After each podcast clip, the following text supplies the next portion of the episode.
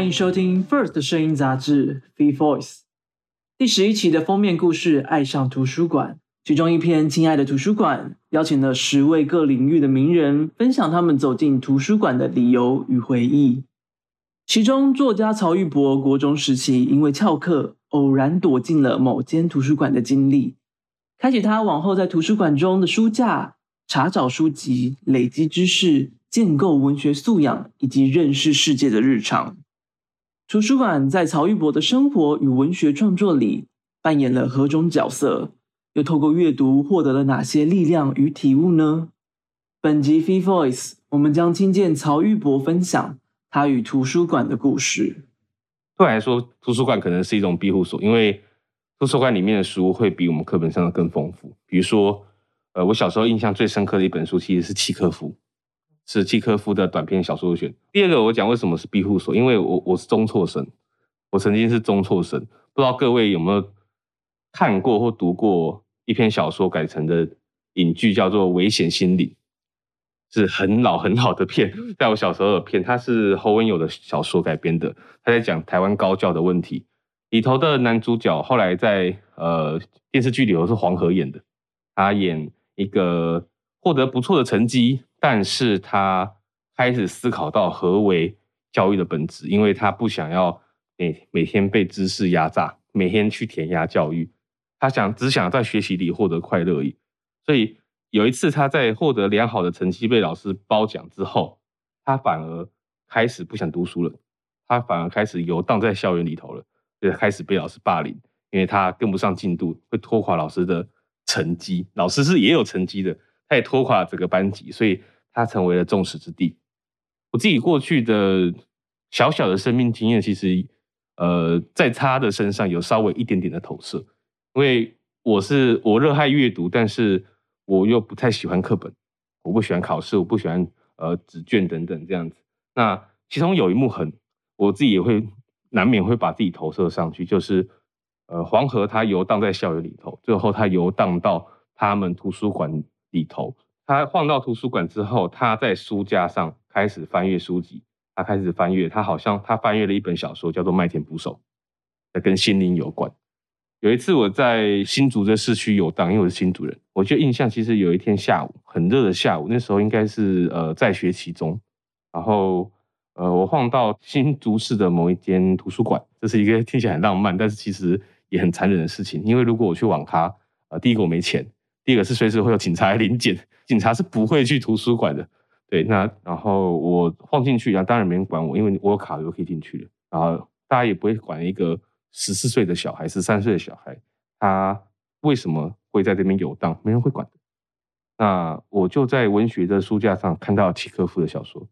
我记得那篇小说的内容在讲说，呃，有位表兄弟，他们在追求一位女军官，还真的是表兄弟啊，是真的表兄弟，不是意义上的表兄弟。那他们在追求一个女军官，然后互相欺骗对方，结果最后他们两个却约在了一起。约在一个地方，两个结果碰头了。反而是这个女军官，他们两个都没有见到面。他们两个相视一笑，觉得自己很蠢，因为他们都是有家室的人。后来说的很刺激。我们的文学教育不会去教这种有趣的东西。我们的文学教育可能会教说贬官有多么不舒服。那或是比如说现代文学可能会教你余光中的诗，可能啊三分好长，七分什么东西，然后要问你说啊，请问三分是什么，七分是什么等等这样。我们好像没有一种所谓的。情感教育、诗教或是文学教育，也就是说，从文学作品里头去延续我们生命。比如说，杜斯托也夫斯基底下的农民、底下的贵族，他们如此的生活，我们看到他，我们也延算是延长到我们的生命嘛。那诗歌呢？诗歌好像是在指认一种未知名的事物，所以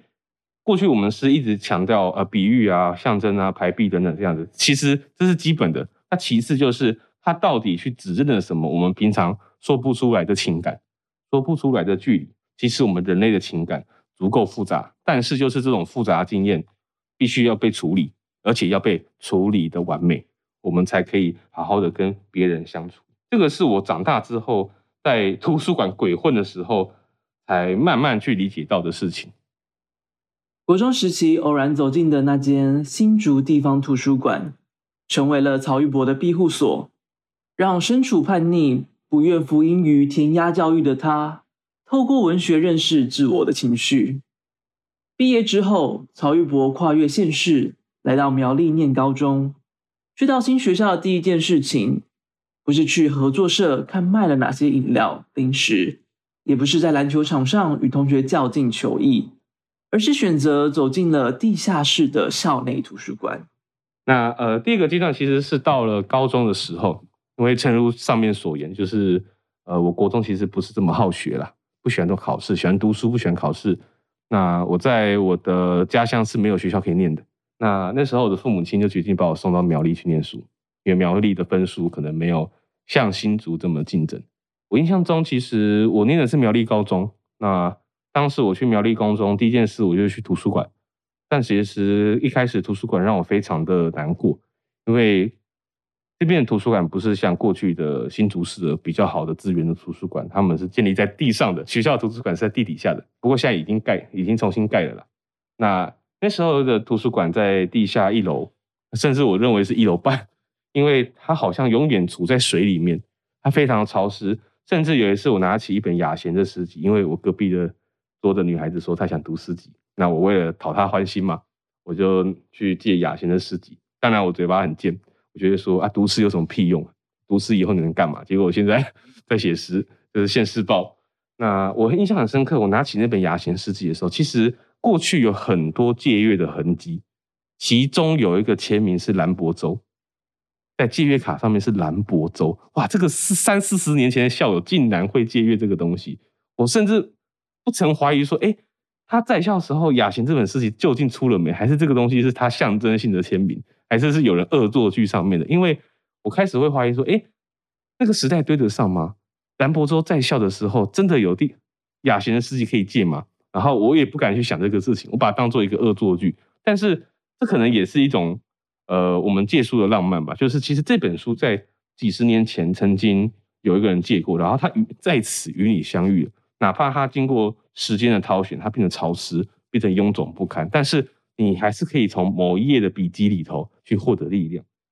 呃，大家很像在图书馆里头都很憎恨一种人，就是在书本里面写笔记。其实我不是这么在意，因为这个不会干扰我。你只你只要不要在侦探小说里画出凶手是他，在第三、第四页说哦，他就是凶手，他真可恶，不要做这种事就好。但是我有时候会去看看说，呃。书本内如果有人夹了标签或夹了一些写了一些笔记的时候，我稍微会看一下。那那本雅贤诗集里写满了笔记，那可能那个笔记的墨水非常的古旧，那甚至已经有一种潮湿的臭味。我不确定是不是兰博州写的，我想应该不是啊，那应该真的是个恶作剧。但是，呃，当我看到的时候，我真的是获得某种力量，就是哎，其实我并不孤单，我好像在外星的文明里头发现人跟我们一样的人类，我并不孤单，因为这本书。呃，过去几十年其实一直有人阅读，虽然很少，但是我们好像取消了时间，我们在此彼此精神上相遇了。那后来我把这本书 交给了我隔壁的女生，然后骂骂她说白痴这样子。啊，过去的我是这样，因为我自己在图书馆里头，我会寻找小说。我过去比较喜欢小说，那这可是我对小说的定义可能还没有这么的深刻。我可能偶尔读个契诃夫，但我不知道他是哪一国人，而，觉得契诃夫是美国人。然后只要是外国人都是美国人的概念，那我可能觉得说，呃，我那时候可能会读村上春树，因为村上春树那时候在我高中的时候刚出了一本新的长篇小说《E.Q. 八四》，然后我就很着迷，但是我更着迷是他的短篇小说，那甚至是黄春明，黄春明的小说在那时候其实影响我蛮大的，尤其那时候发生一件事情是大埔事件，张药房拆迁事件，那我就看到其实，呃，那时候呃。看到一些不好的东西啦。那我们其实作为学生，我们那时候很懵懂，因为那时候离呃太阳花学院还有好一长一段时间。尤其是苗栗是个很保守的地方，基本上老师只要我们谈论这个事情的时候，老师就会晋升说：“你不要谈，不要谈，要谈这个东西，不准谈。”对，是苗栗是个非常保守的地方。但是其实我从文学里头获得一个力量，就是现在黄春明他会这样写，契诃夫会这样写。或者是呃旧恶小说家，他们会写政府之于土地、土地之于农奴或者贵族的事情的时候，为什么我不可以这样写？所以我人生中第一篇成篇的作品其实是小说，这写的非常烂，就是在写拆迁这件事情，然后就是把一个浪漫化把它拆迁这样，然后写的很烂这样子，然后投文学校文学奖没有上，因为呃评审说这个东西太政治了，因为评审不是我们校，因为一般的高中校园评审可能会找一个人啊，比如说陈柏青啊等等一些作家这样，找严娜啊这样过来，但是我们学校就找我们自己国文老师啊，我们国文老师其实呃国文科的文学老的老师就会说这个太政治了，不要了，但是。呃，经历过这次事件之后，在这篇失败的短篇小说的事件之后，我的老师告诉我说：“哎，其实你可以去中文系，也许中文系可以给你还不错的文学资源。如果你甚至你如果没办法在里头读到什么东西的话，也没关系，至少那是个充满人文气息的环境。”曹玉博笑说：“在高中老师如同直销式的建议下，最终真的考上了淡江大学中文系。”在淡水河畔的大学校园里，他为了追求现在的女友，义无反顾加入诗社，从此也开启了他对诗学的探索。后来研究所，曹玉博更考上了东华大学华文所，以创作展现个人的诗词美学。呃，淡江图书馆是一个十楼的图书馆，它非常惊人。它可能在淡江一个小，因为淡江是一个很小很小的校园，它小到就是你走完一圈大概就。一个小时，你一个小时可以急奔就可以走完这个地方，而且它是在一个上下坡的地方，就它是站在一个呃半山腰的一所大学，但是它的图书馆是这一间学校里头最高的建筑。我后来住在淡江的山下，我在我家出门之后就可以看到最高的那个图书馆，也就是说那个图书馆是本地知识的重镇。这个建筑好像是一个通天塔一样，好像是我有时候就会揣想，其实。波赫是所谓的那种无限的图书馆，会不会是丹江的那种图书馆，它是一座很高的塔，然后它里头像是迷宫一样。它书架看似呃非常的古旧，但是其实上它一直有人在更新，因为我们持续在阅读。它外观除了高耸以外，还有我觉得还有另外一个特点啊，就是它两侧都有电梯，它四侧其实电梯是呃电梯井其实是透明的，所以你就会看到很多学生不停的在。这个知识的回廊里头不停的穿梭，有很多人不停的去穿梭于这个知识的宝库。但这样图书馆非常的美丽啊，甚至影音资源也不错。我甚至有一个学期就在里头看所有安哲罗普洛斯的电影，极其慢，长镜头极其的多，然后会很想睡觉。但是每一帧每一个画面我都会极其珍惜，因为那是我过去在我的高中跟国中完全享受不到的东西。好像我到了北部，享受到了。过去呃享受不到的东西，但那时候其实呃我怀着一个小说梦，但是其实对小说不是那么了解。大一的时候我迷惘，因为很多刺激的东西嘛，所以大一的时候根本没有去图书馆。大一的时候我在打戏篮，我在我在酒吧，我在呃在前往打篮球的路上这样子，或前往呃女生宿舍的路上，但但都没有成功。那呃但后来我为了追我女朋友，所以我跑去一个地方叫做诗社。现代诗社，那时候在大一下吧，我的女朋友，我我为了跟她接近，然后跟她说，哎，我也喜欢诗哦，然后捏着我的捏着我的良心说，我也喜欢诗哦，然后女朋友说，哦，你也喜，哎，她现在是我女朋友嘛，现在还在一起，她说，哦，你也喜欢诗啊，那要来跟我一起来，呃，一起来那个经营诗社，然后我说好啊，结果一进去发现这个诗社快倒了，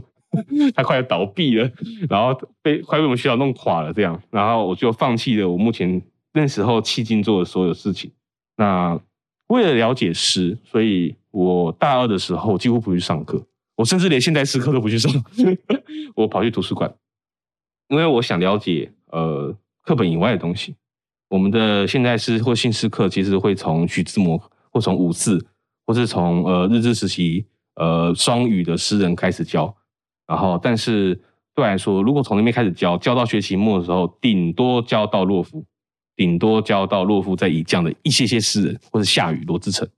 那我觉得不够。我想在罗志诚、夏雨、以降，我再发现一些人，所以我去图书馆疯狂的找，烂的也找，好的也找，然后甚至我我去衡量一套标准，什么对我来说才是好的。所以后来我发现说，其实，在图书馆，图书馆可以培养我一样东西，就是我擅自在书架上寻找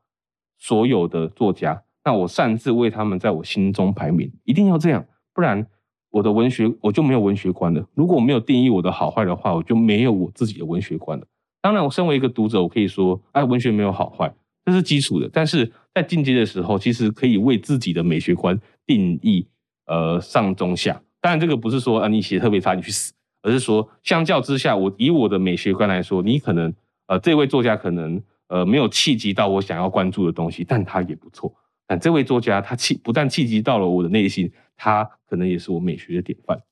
那时候我在图书馆借阅最多次的是杨牧诗选，甚至是他的散文、他的文论。他是一个呃具有研究知识，甚至还有写作知识、还有翻译知识的人。我非常着迷，他是一个全面的作家，甚至我觉得他是台湾最好的诗人，迄今为止最好的诗人，超过洛夫，超过雅贤，他已经是一个我们所有写诗的典汉语诗人的典范，甚至其实连中国都要看跟大家看齐这样子。那呃，我非常着迷，我着迷到其实后来我在大二的时候，呃，我们诗社都会参加太平洋诗歌节，在花莲，那刚好在我大二那年的主题就是向杨牧致敬。杨牧老师那时候还活着，然后那时候我就抢在呃第一排，然后想听他朗诵，结果我我用力过猛，踢到旁边的咖啡，哇，那个人的咖啡泼洒在他的包包上。那个人是自由副刊的主编，叫做孙子平，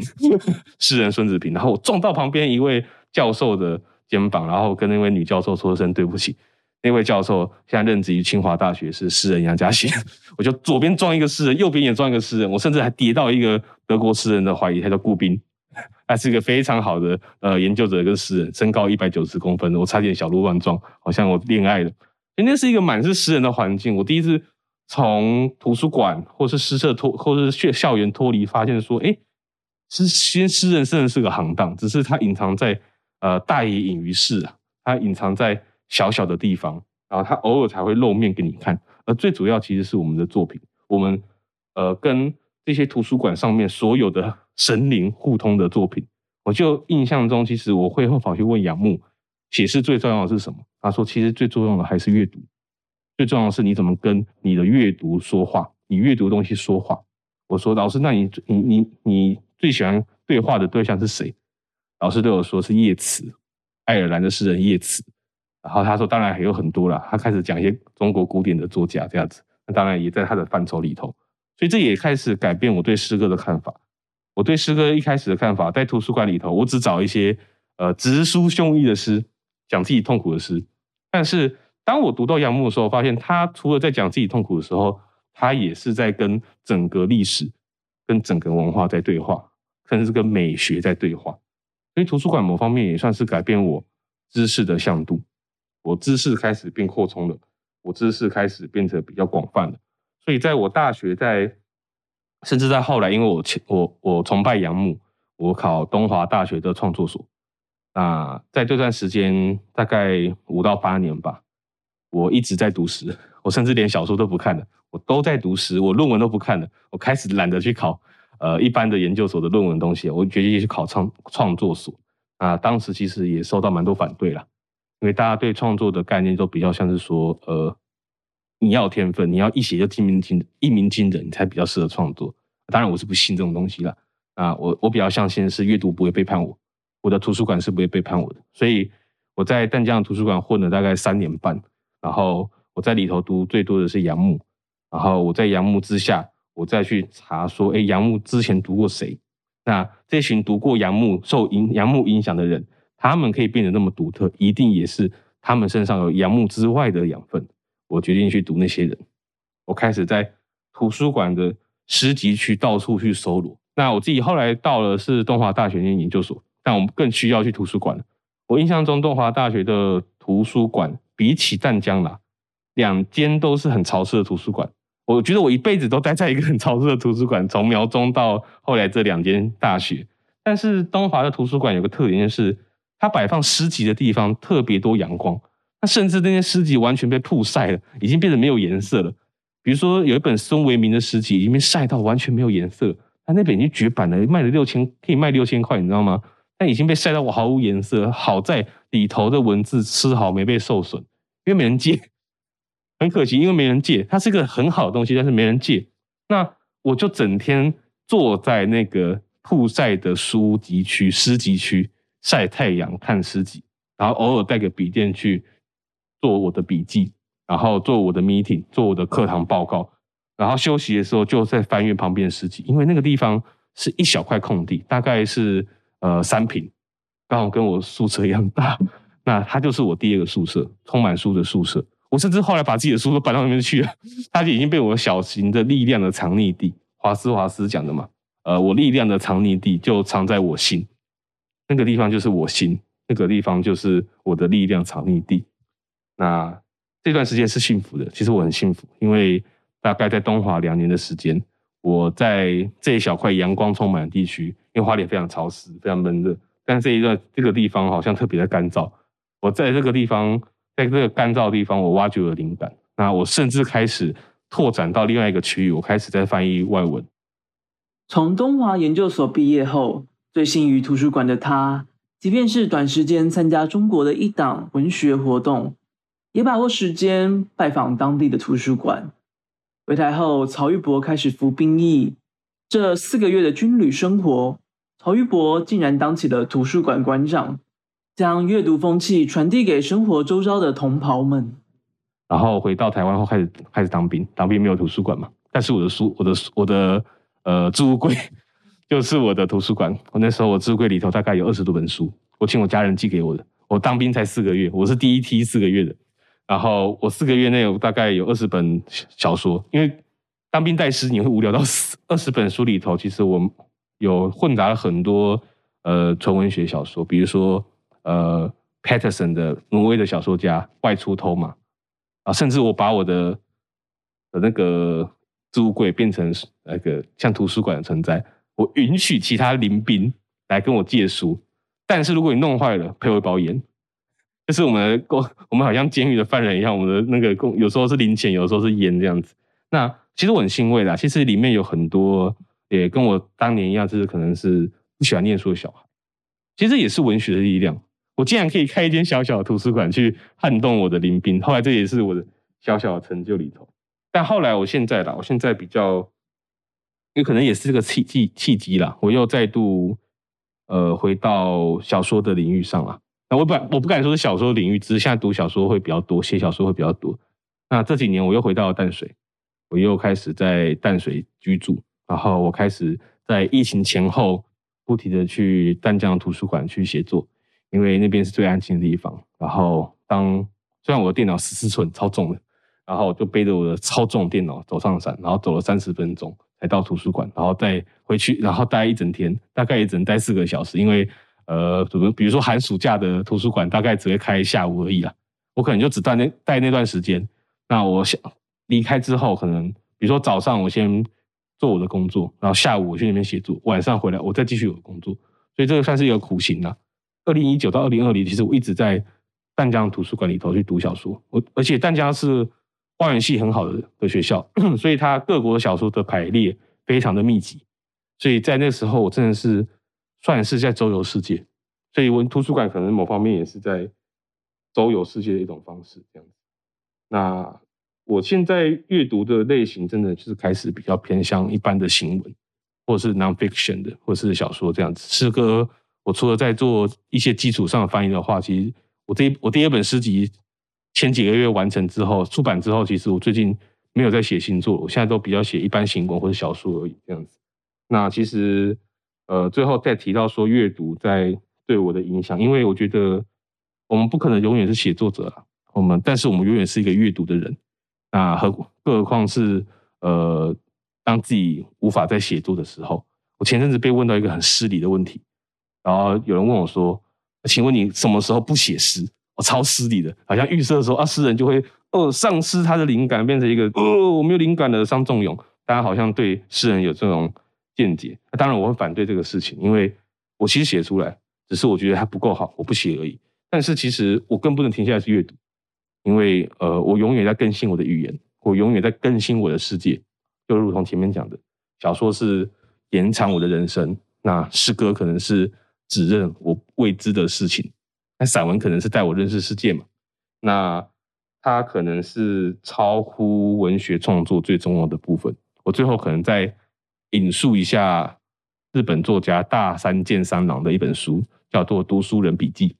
应该那本书应该叫《读书人笔记》。他其实就有提到一个阅读观念，如果你真的喜好阅读的话，你不妨参照以下一个阅读方式，在图书馆里头，比如说，我很喜欢大江健三郎，假设，那我除了要读他所有的小说，比如说他所有短篇小说，从第一本《四欲》开始读，读到他后面他写他他儿子那个脑麻什么之类，都全部都读。但是他的论文也要读，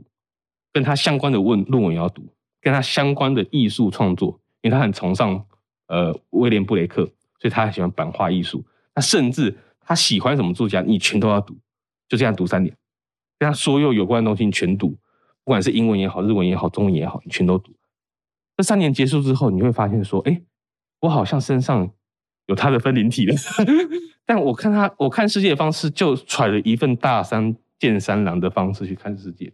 我这几年，呃，我类我做类似的尝试。那我尝试的对象是纳布科夫，纳布科夫。我发现我对世界的细节改变了。我开始会很在乎，呃，这个昆虫的学名是什么？它的翅膀如何的鼓拍动？然后它的颜色是如何在个体差异间有稍微的变化？那甚至是在光线在风的变化之中，我要怎么去描述那种感觉？对来说。呃，细节慢慢变得重要，也许诗意就是从细节里面诞生的吧。感谢你的收听，本集内容从 First 第十一期封面故事《爱上图书馆》延伸，欢迎搭配杂志一同阅读。本节目由 First 制作出品，总编辑张铁志，制作人剪辑陈佑松、麦恩，受访者曹玉博，后制江元彤。如果你喜欢这个节目，欢迎分享给更多朋友听见，也欢迎到 Apple Podcast 给我们五星评价。